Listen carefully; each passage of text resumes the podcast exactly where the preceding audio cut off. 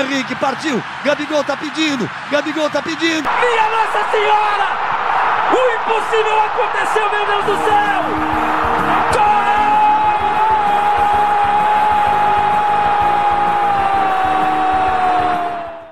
No mundo do futebol, poucos são os jogadores que alcançam o status de ídolo, seja pelo clube ou pela seleção.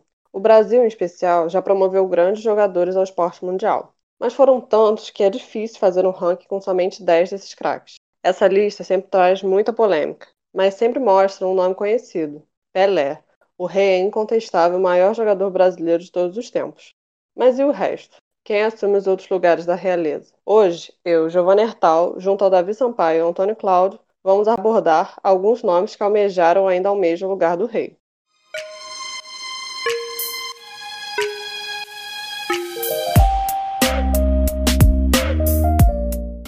Em 2019, a revista Placar polemizou ao apontar Neymar como o maior brasileiro na era pós-Pelé. Muitas discussões foram geradas e a edição decidiu fazer uma enquete online para saber a opinião dos torcedores. Com base na votação do público, Romário ficou em terceiro, Zico ficou em segundo e Ronaldo Fenômeno foi coroado como maior depois do rei.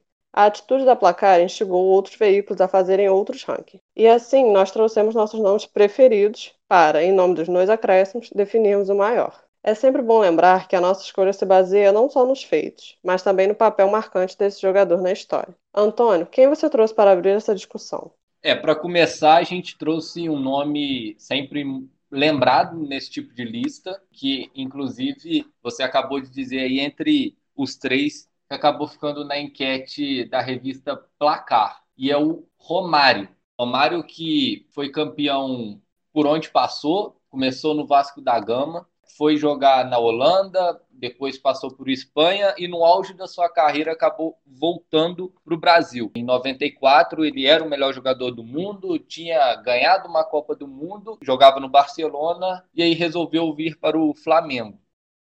E isso muitas vezes é contestado. É, dizem que ele poderia ter sido muito maior se continuasse na Europa. Isso depois a gente vai comentar.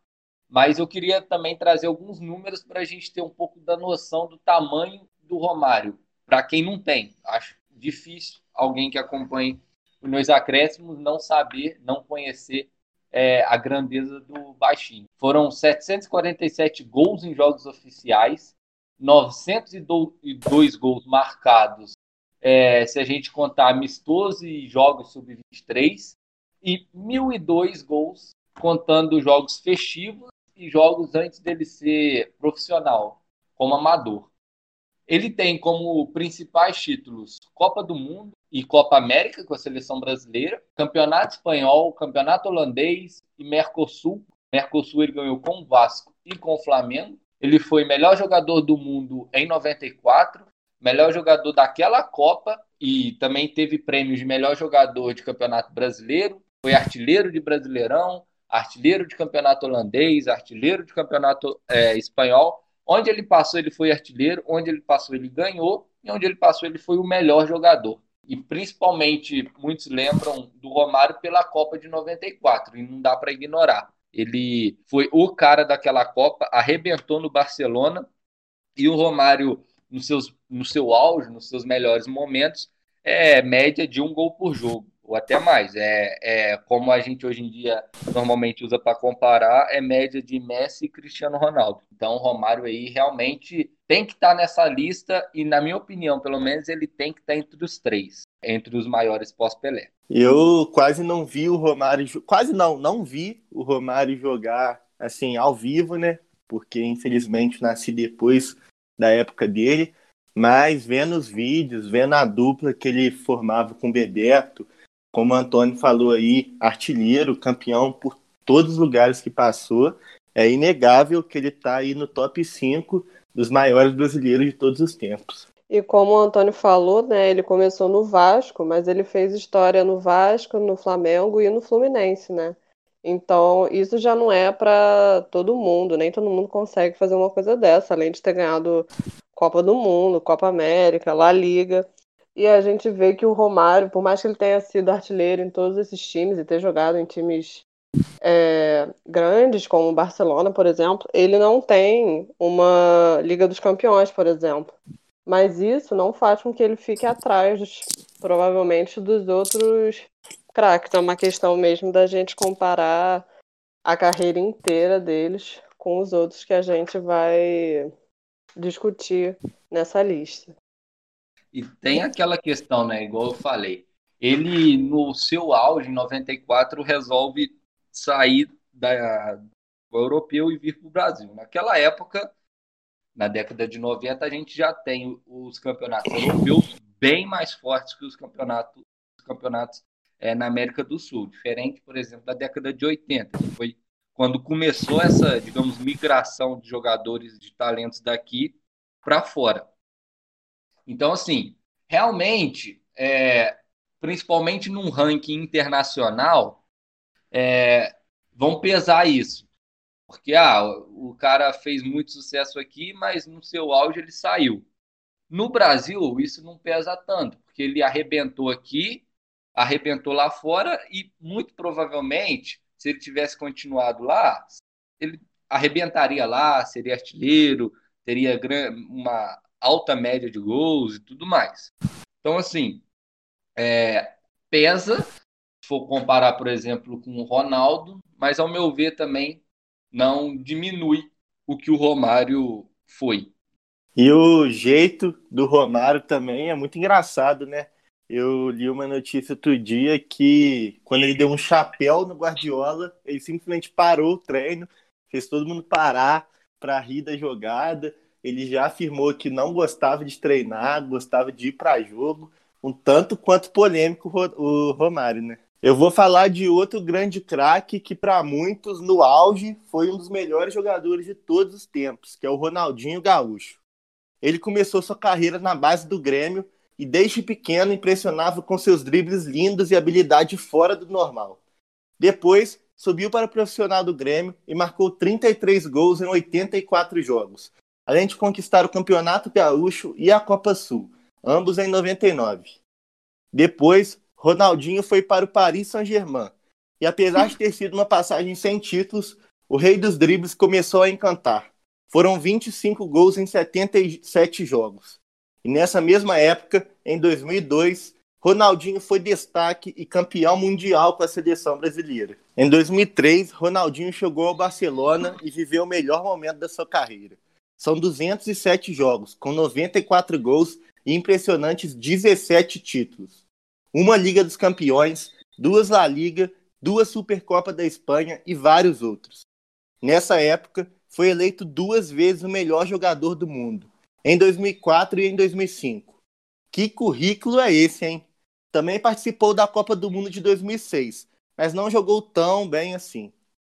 Já em 2008, Ronaldinho se transferiu para o Milan, onde tem 95 jogos, com 26 gols e 4 títulos inclusive um do campeonato italiano.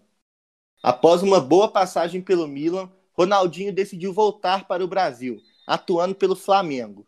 Ele fez 74 jogos, com 28 gols e 3 títulos, conquistando apenas títulos estaduais.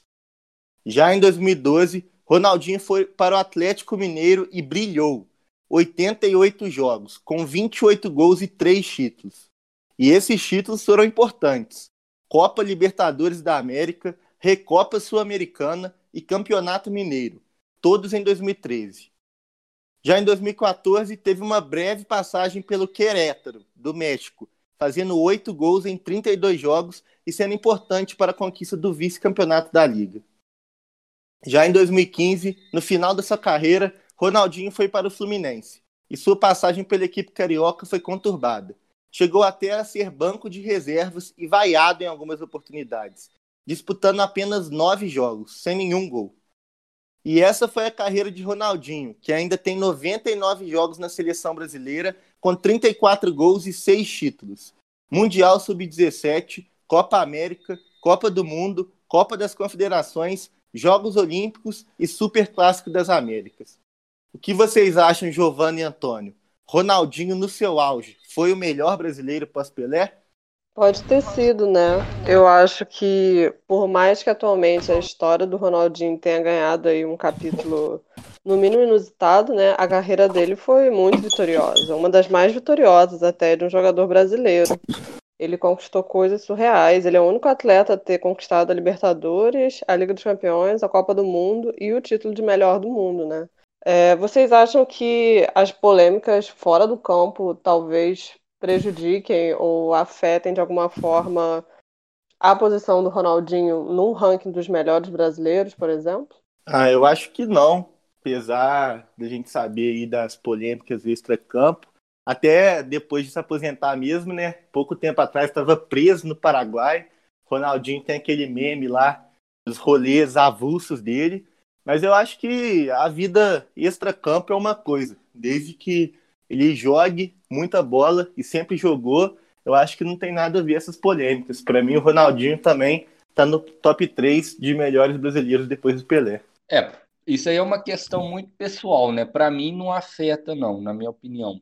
Até porque esse tipo de coisa, é, problemas extra-campo, ao meu ver, eles afetam mais dependendo do grau de gravidade que, que se que, que aconteceu fora de campo. Então você tem, por exemplo, o caso do goleiro Bruno, na minha opinião, que é, a questão dele fora de campo não tem como separar da questão de dentro de campo e que é algo assim, na minha opinião, não dá para mais relembrar, principalmente torcedor do Flamengo, aquele saudosismo do Bruno goleiro, não, não tem jeito. Para mim, tá apagado o que ele fez dentro de campo pelo que ele fez fora. No caso do Ronaldinho, não, até porque, é, pelo que se sabe até agora, é, ele não, não, não foi algo assim tão grave, colocou em risco a vida de pessoas, etc, etc. Então, é, na minha opinião, ele, é, ele não tem é, manchado aquilo que ele fez dentro do campo e foi realmente algo espetacular no seu auge. Ele fez, ele transformou ele elevou o, podemos dizer que ele elevou o patamar do Barcelona, não que o Barcelona fosse um time pequeno, um clube pequeno, mas pós Ronaldinho, o Barcelona passou a conquistar todos os títulos, passou a ser, é, passou a ganhar a Liga dos Campeões, digamos, de forma mais corriqueira. Ele só tinha ganhado uma antes do Ronaldinho. É claro que depois do Ronaldinho, o Barcelona, entre aspas, teve a sorte de ter um Messi. Mas realmente o Ronaldinho era comparado ao Pelé naqueles dois anos de auge do, do Barcelona. Muitos comparavam ele ao Pelé. Realmente era algo fantástico e que depois parece que ele não quis mais se manter naquele nível. Foi mais uma questão de escolha de carreira. O, o Assis, irmão empresário dele, muitas vezes até falou isso, de que ele, ele não, não parecia muito afim de, de toda aquela vida de jogador, a, de treinamento, esforços que uma vida profissional para um atleta profissional exige. Então, acho que Ronaldinho merecidamente está entre esses grandes jogadores brasileiros pós-Pelé. Não sei se ele é o melhor desses. Acho que o auge dele é comparável ao auge do Ronaldo e do Romário, mas não sei se é melhor do que o deles. Talvez seja mais encantador mais lúdico, mais bonito, tudo mais. Agora, em termos de efetividade, por exemplo, não é mais efetivo. É tão efetivo quanto. Levando em considerações também que Ronaldo e Romário eram mais artilheiros e jogavam mais para fazer gol do que o Ronaldinho. Vamos falar agora sobre outro craque, né, que marcou uma geração inteira com as suas famosas arrancadas, o Kaká. Ele estreou em 2001, com 19 anos, no São Paulo, e surpreendeu. Ele acabou sendo um jogador importante naquela temporada, e o Milan, clube italiano, resolveu levar o jogador o Kaká com o Milan, ele chegou a duas finais de Liga dos Campeões, mas só ganhou em 2007, quando ele foi o artilheiro do torneio e levou o prêmio de melhor jogador do mundo. Foi o último brasileiro a ganhar. Ele então ele viveu o auge dele, absoluto. O Brasil novamente tinha o melhor do mundo. Depois de seis anos na Itália, ele foi para o Real Madrid e ficou por quatro temporadas na Espanha, mas não foi o mesmo Kaká. Ele já estava chegando à casa dos 30 anos, as lesões começaram a atrapalhar o ritmo de jogo. E ele voltou ao Milan em 2013 para, quem sabe, voltar a ser o jogador que tanto encantou os italianos, mas as expectativas foram frustradas. Ele não não foi o mesmo, não conseguiu repetir aqueles feitos. E já no fim da carreira dele, ele acabou vestindo a camisa do São Paulo durante seis meses. Não tinha mais o mesmo pique, nem o condicionamento do que no início da carreira, mas ele foi importante porque ele se tornou um líder dentro do elenco, com a experiência toda que ele acumulou da Europa. E aí, o último clube dele foi o Orlando City, nos Estados Unidos, naquele projeto de desenvolvimento da Liga Americana, com estrelas que tinham brilhado na Europa. E ele se aposentou com 35 anos. Se a gente pensar, é uma idade ok, mas é ainda um pouco precoce se a gente comparar com alguns atletas atualmente. E na seleção, o que ficou marcado foi a Copa do Mundo 2002 para ele, só que ele não conseguiu ajudar na conquista de fato. Em 2006, eles, o Brasil acabou não rendendo tudo que esperava e isso também é um ponto que as pessoas levam em consideração na carreira do Kaká. É, eu acho que, pelo que ele fez, é sem dúvida um baita jogador da história brasileira, mas talvez não a ponto de reivindicar o lugar ao lado do Pelé, se a gente comparar até mesmo com outros da lista. Eu não acho que ele seja um dos maiores pós-Pelé, não pelos feitos, mas pelo o que a, o Brasil, o que os torcedores viram do Kaká na totalidade, né? Porque ele teve um auge cedo, com 25 anos, e depois foi ladeira abaixo. Então eu acho que isso desqualifica um pouco ele para essa questão. Eu concordo com você, Giovana. Acho que dentre todos que a gente falou e vai falar nesse podcast, o Kaká é o, vamos dizer, o menos melhor da lista porque eu acho que é muito mais o Kaká é muito mais questão de representatividade, né? Com o quarteto Ronaldo, Ronaldinho, Kaká e Adriano. Eu acho que apesar de ter tido um auge muito bom, maior parte da carreira o Kaká não foi um jogador excepcional assim.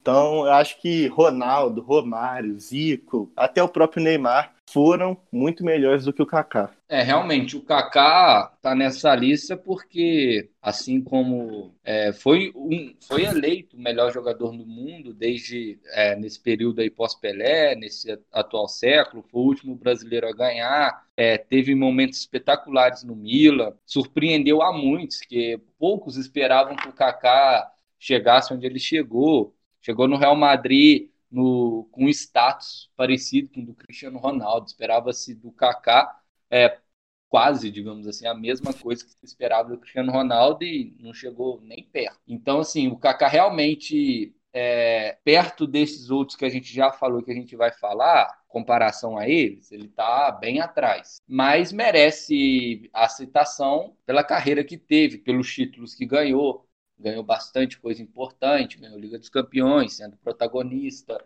é, ganhou uma Copa do Mundo no banco, garoto, mas ganhou. Então, assim, realmente Kaká tá bem atrás, mas merece as honras pelo que fez e principalmente depois dele aí, a gente tem o Neymar brigando aí sendo um dos melhores jogadores do mundo, indiscutivelmente, mas além do Neymar, mais nenhum outro. Então, até mesmo, digamos por essa, digamos por essa entre aspas, carência, a gente acaba lembrando do Kaká nesses momentos. Nosso próximo nome aí dessa lista de maiores jogadores brasileiros pós-Pelé é, vem com um cara que é apelidado, que é chamado por muitos de Pelé Branco, que é o Zico. O Galinho de Quintino ídolo máximo, deus do Flamengo. Começou na Gávea a sua carreira desde novo, é o clube do coração. Fez a sua estreia profissional pelo clube carioca ainda em 1971.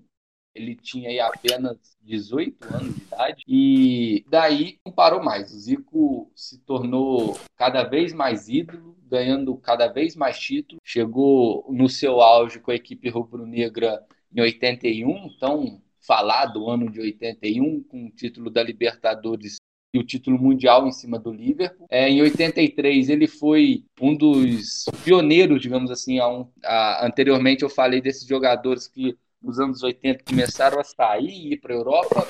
E a maioria desses jogadores saíram, boa parte deles saíram para jogar na Itália. E o Zico foi um dos primeiros, saiu para jogar na Udinese. Lá ele jogou dois anos, mas aí também já atrapalhado pelas lesões, e ainda assim ele conseguiu ser ídolo na Udinese. Não ganhou títulos, porque ele ainda caiu numa época em que na Itália tinha-se o Napoli do Maradona e o Milan do Sachi, que também são dois times que estão na história do futebol mundial. Mas ele foi artilheiro do time, é, perdeu alguns jogos por lesão, como eu já disse, mas foi teve boa média de gols. Depois ele volta ao Flamengo, onde ele fica até o ano de 89, quando decide se aposentar. Porém, aí ele acaba voltando atrás na aposentadoria e vai ser praticamente o embaixador do futebol no Japão, jogando pelo Kashima Antlers, primeiramente, jogou até o ano de 93, e aí ele já com 40 anos acabou aposentando. O Zico, ele, em termos de números, para um jogador camisa 10, o ponta de lança, ele tem, ele é considerado o, o meio-campista mais artilheiro da história do futebol. Marcou 525 gols oficiais na carreira. E se você for contar jogos festivos e jogos ainda quando era amador, são 811. Se você for ver algumas contas, vai dar 826, mas contando, por exemplo, pênaltis em decisões por pênaltis, que dependendo da regra do campeonato, ela não é esse gol não é contabilizado. Então, 811 sem contar esses gols e contando os jogos festivos e amadores. Ele ganhou Campeonato Brasileiro, Libertadores, Mundial, todos pelo Flamengo, além de campeonatos cariocas, entre outros. Ele foi o maior artilheiro, ele é o maior artilheiro da história do Maracanã, com 300 e, 334 gols. Ele foi eleito pela FIFA o oitavo maior jogador do século XX, o nono pela France Football e o décimo de todos os tempos pela revista World Soccer. Ele foi três vezes o melhor jogador da América do Sul e é um dos quatro brasileiros no Hall da Fama da FIFA, junto com Pelé, Garrincha e Didi. Realmente não é pouca coisa. O que, que vocês acham? Infelizmente, o Zico é mais um que eu não tive oportunidade de ver jogar, né? Infelizmente.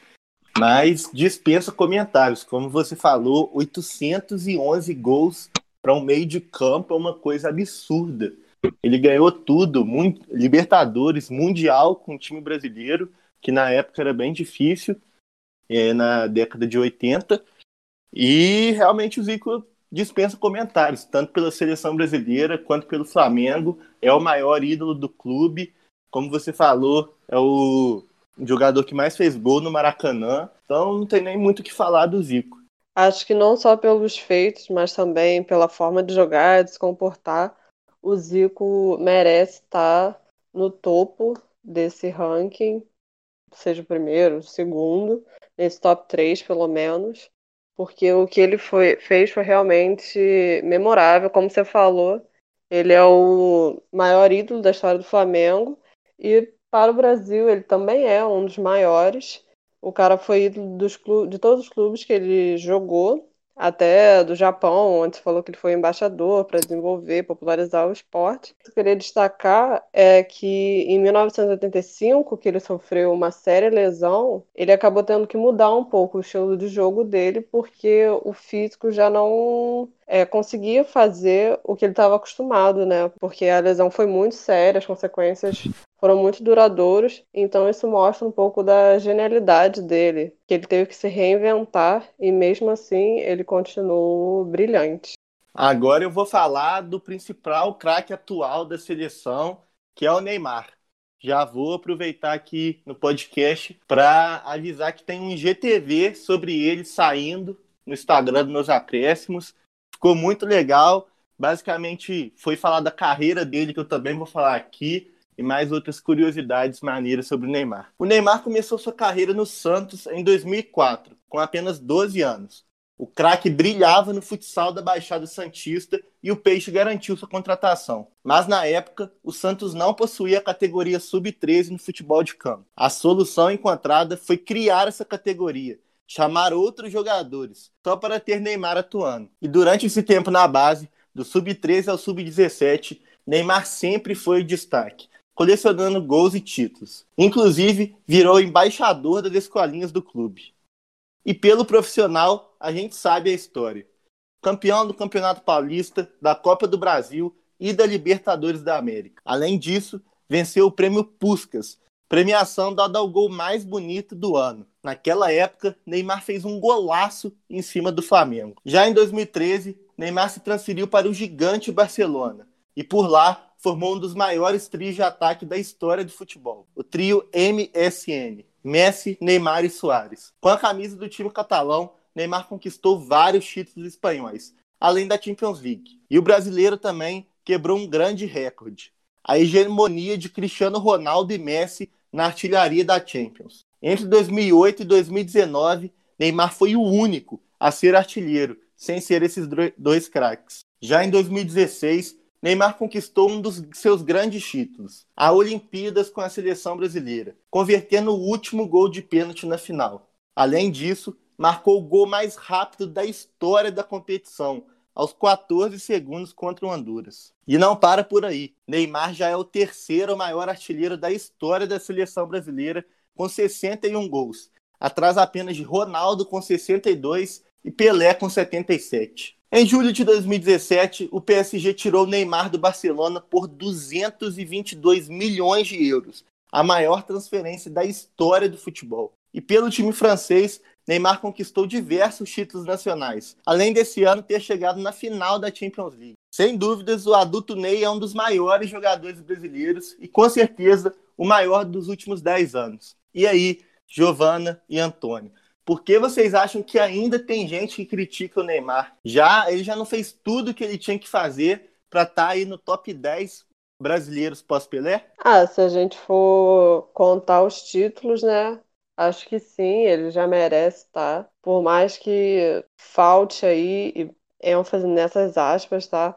Uma Copa do Mundo e um prêmio de melhor do mundo. Eu não sei se, se ele conseguir esses dois feitos, quem sabe ele vai alcançar o topo, até porque da lista que a gente fez, ele é o cara que ainda pode, né, mudar a história, fazer mais coisas, conquistar mais coisas na carreira, porque ele ainda é muito novo, tá atuando ainda. Mas o Neymar foi sensacional, né? O início dele como uma promessa gigantesca para o futebol mundial em si. Pô, com 19 anos ele já tinha sido craque da Libertadores, do Brasileirão, e ele ganhou de tudo um pouco, né? Libertadores, Copa do Brasil, como se falou, no Barcelona ele ganhou tudo que ele podia. E na França ele tá aí com esse desafio para elevar, quem sabe, o PSG a um gigante europeu, não só francês, porque já conquista esses títulos domésticos há muito tempo. Também nessa carreira dele para a seleção é muito vitoriosa. Eu acho que o estilo do jogo do Neymar, por mais que quando ele esteja muito bem, assim, isso lembre muito essa genialidade dos brasileiros,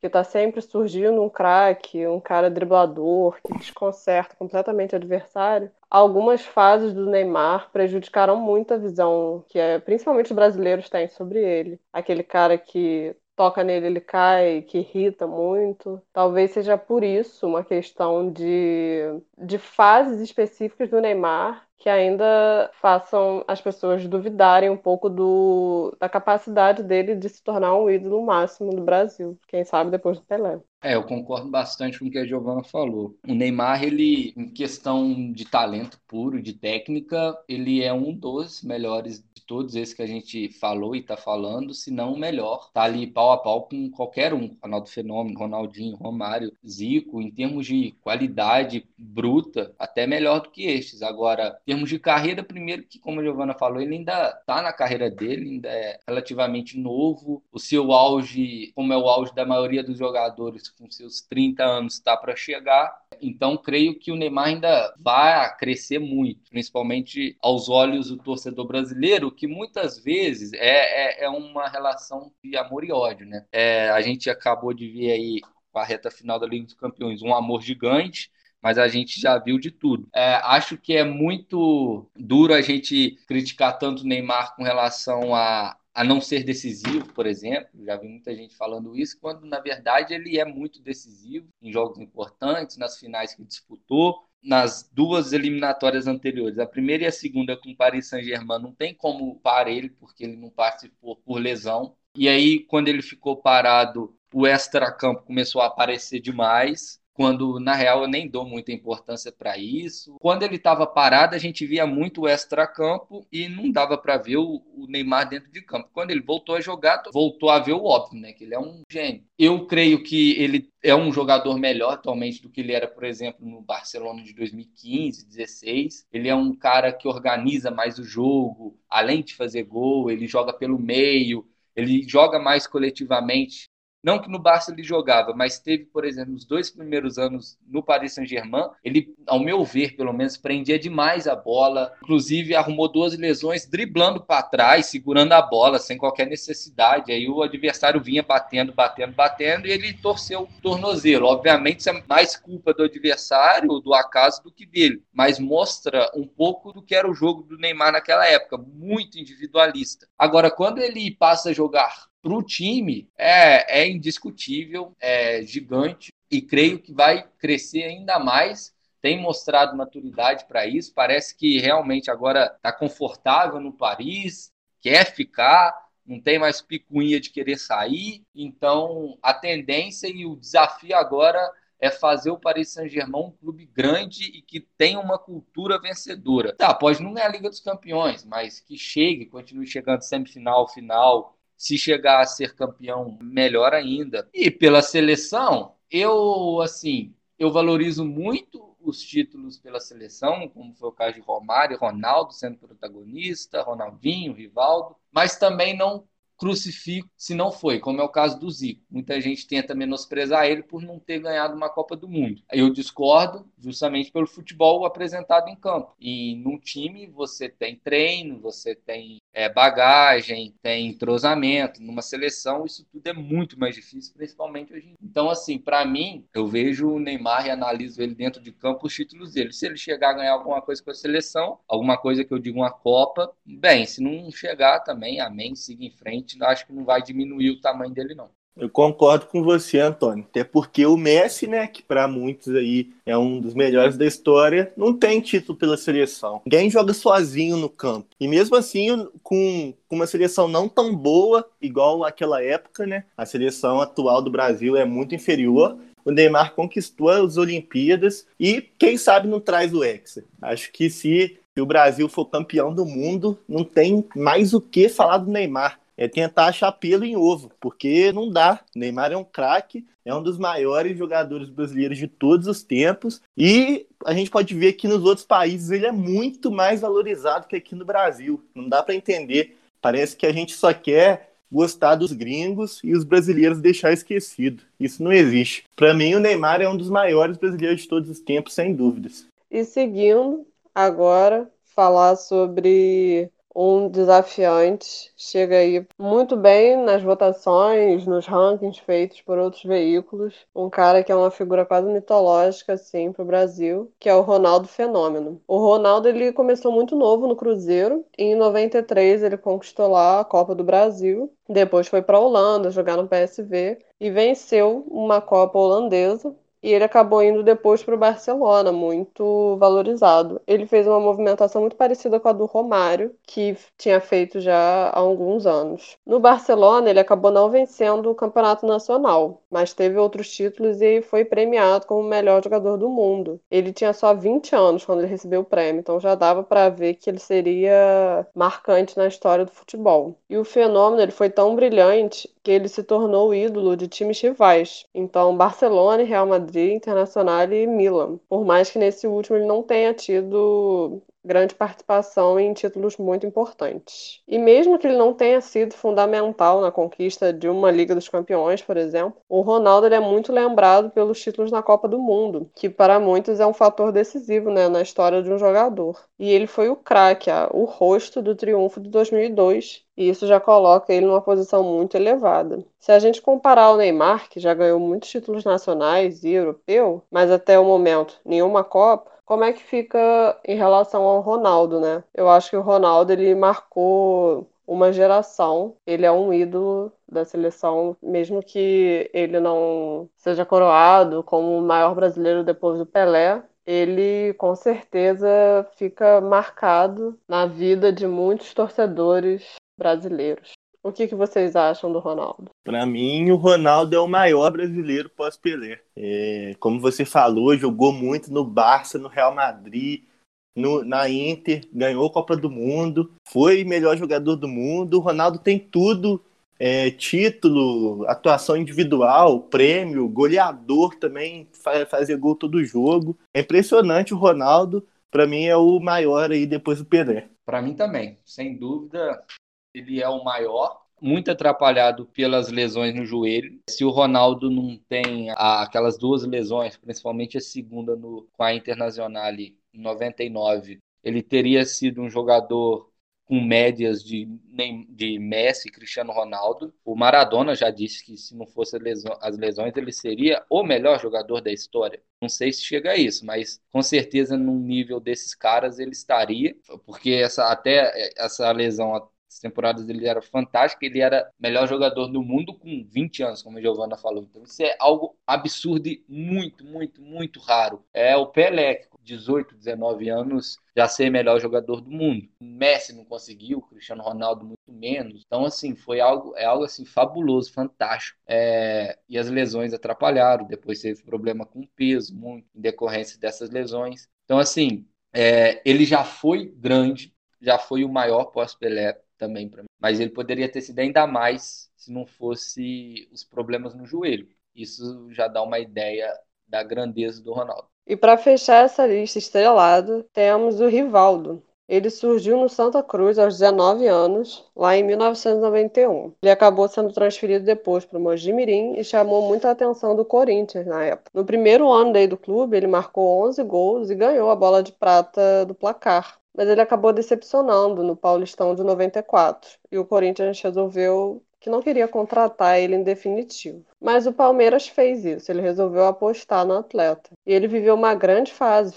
foi vice-artilheiro do Brasileirão e após dois anos ele se transferiu para o Desportivo La Coruña, lá na Espanha. Chegou para substituir o craque Bebeto e não decepcionou. Fez uma ótima temporada que lhe rendeu uma oferta do gigante Barcelona, que havia perdido Ronaldo para a Inter. E lá ele viveu seu auge, conquistou La Liga, Copa do Rei, Supercopa Europeia, além do título de melhor do mundo em 99. E o Rivaldo, ele era extremamente versátil, né? ele fazia gol de todo jeito. Antes da Copa de 2002, o Barça liberou o Rivaldo, que acabou indo para o Milan. A fase era brilhante do time italiano, com o título de Champions e Copa da Itália. Mas essa fase ela não era dependente do Rivaldo, que foi perdendo espaço até a chegada da promessa Kaká. Ele ainda teve uma curta passagem de volta para o Brasil, vestindo a camisa do Cruzeiro de São Paulo, antes de ir para o Olympiacos, na Grécia. Ficou lá por quatro temporadas, ganhou títulos nacionais, mas era um campeonato com pouquíssima visibilidade, então ele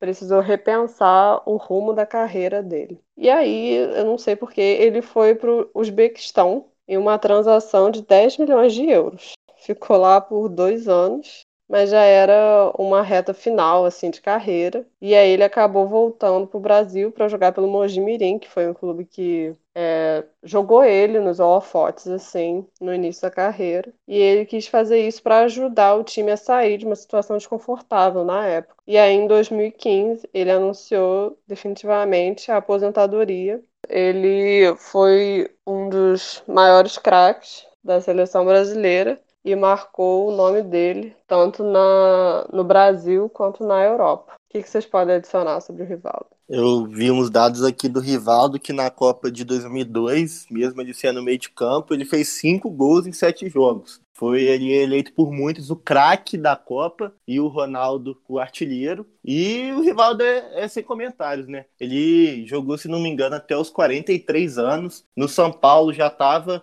um pouco um pouco velho e mesmo assim jogou muita bola. Essa longevidade do Rivaldo impressiona também. É, o Rivaldo muitas vezes é esquecido, né? Quando a gente fala de grandes jogadores da história. E assim, se a gente for parar para pensar, comparado a Ronaldo, Romário, Zico, ele fica um pouco atrás mesmo. Mas então acho que assim, ele foi um cara, um, um camisa 10 que jogava de ponta de lança, fazia bastante gols, como Davi falou, fez cinco na Copa de 2002 e para muitos ele foi o melhor jogador do Brasil e não o Ronaldo. e realmente cabe a discussão, porque o Rivaldo jogou muito naquela Copa, foi melhor jogador do mundo, marcou história no Barcelona, então acho que assim, realmente o Rivaldo é merecedor de estar na lista, de ser lembrado e muitas vezes injustiçado, até por ele aparecer pouco, é, não ser tão midiático e tudo mais. Então, às vezes a gente acaba esquecendo ele, mas não pode. Um cara como ele, com o tamanho dele, com os títulos que ele ganhou, tem que ser lembrado e tem que fazer parte dessa lista sim, porque é, foi craque e, e, merece estar entre, entre esses grandes jogadores brasileiros depois do Pelé. Então, acredito que agora podemos definir quem é o maior brasileiro na era pós-Pelé, não é? Pelo menos aqui para o Nos Acréscimo. Acreditamos que Ronaldo Fenômeno seja esse cara, não apenas pelas conquistas, mas também pela história que esse craque marcou em gerações de torcedores. E talvez seja isso que realmente importe, o que cada jogador significou para nós em nossas experiências individuais. E isso é extremamente volátil. Ano que vem pode ser que exista alguém ainda mais competente e talentoso para reivindicar esse papel. Concorda? Discorda? Acha que outro jogador poderia entrar no ranking? Fala pra gente no nosso perfil do Instagram, arroba oficial. Não esquece de seguir, viu? Lá você encontra todo tipo de conteúdo sobre futebol. Valeu, Antônio e Davi, pela conversa de hoje. Até a próxima.